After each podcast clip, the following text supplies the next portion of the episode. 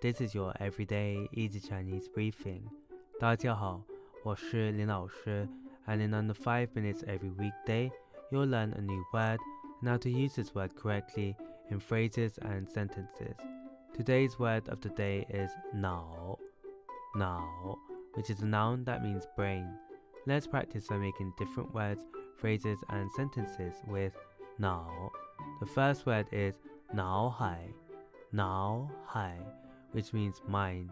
Let's look at each character of this word. Now means brain and hai means sea. A way of using it in a sentence is 我试图回忆，但无法将那个名字从脑海中拾起。我试图回忆，但无法将那个名字从脑海中拾起。 I tried to remember, but I couldn't pick up the name from my memory. Another word we can create with nao is nao li.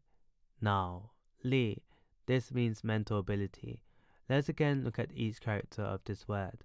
Nao means brain and li means power, so it literally means brain power.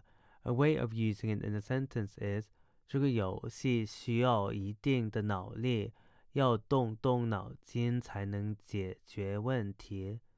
这个游戏需要一定的脑力，要动动脑筋才能解决问题。This game requires a mental ability. You need to use your brain to solve the problems. Finally, we can create the word 电脑,电脑, which means computer. The 电 here means electric. A way of using it in a sentence is 我每天用电脑工作，它帮助我提高工作效率。我每天用电脑工作，它帮助我提高工作效率。I use computer every day for work. It helps me improve work efficiency. Today we looked at the word nao, which means brain, and we created other words using it.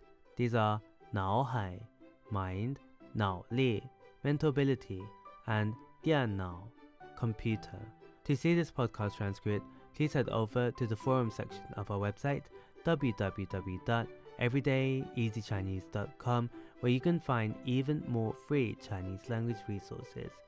See you again soon for more practice.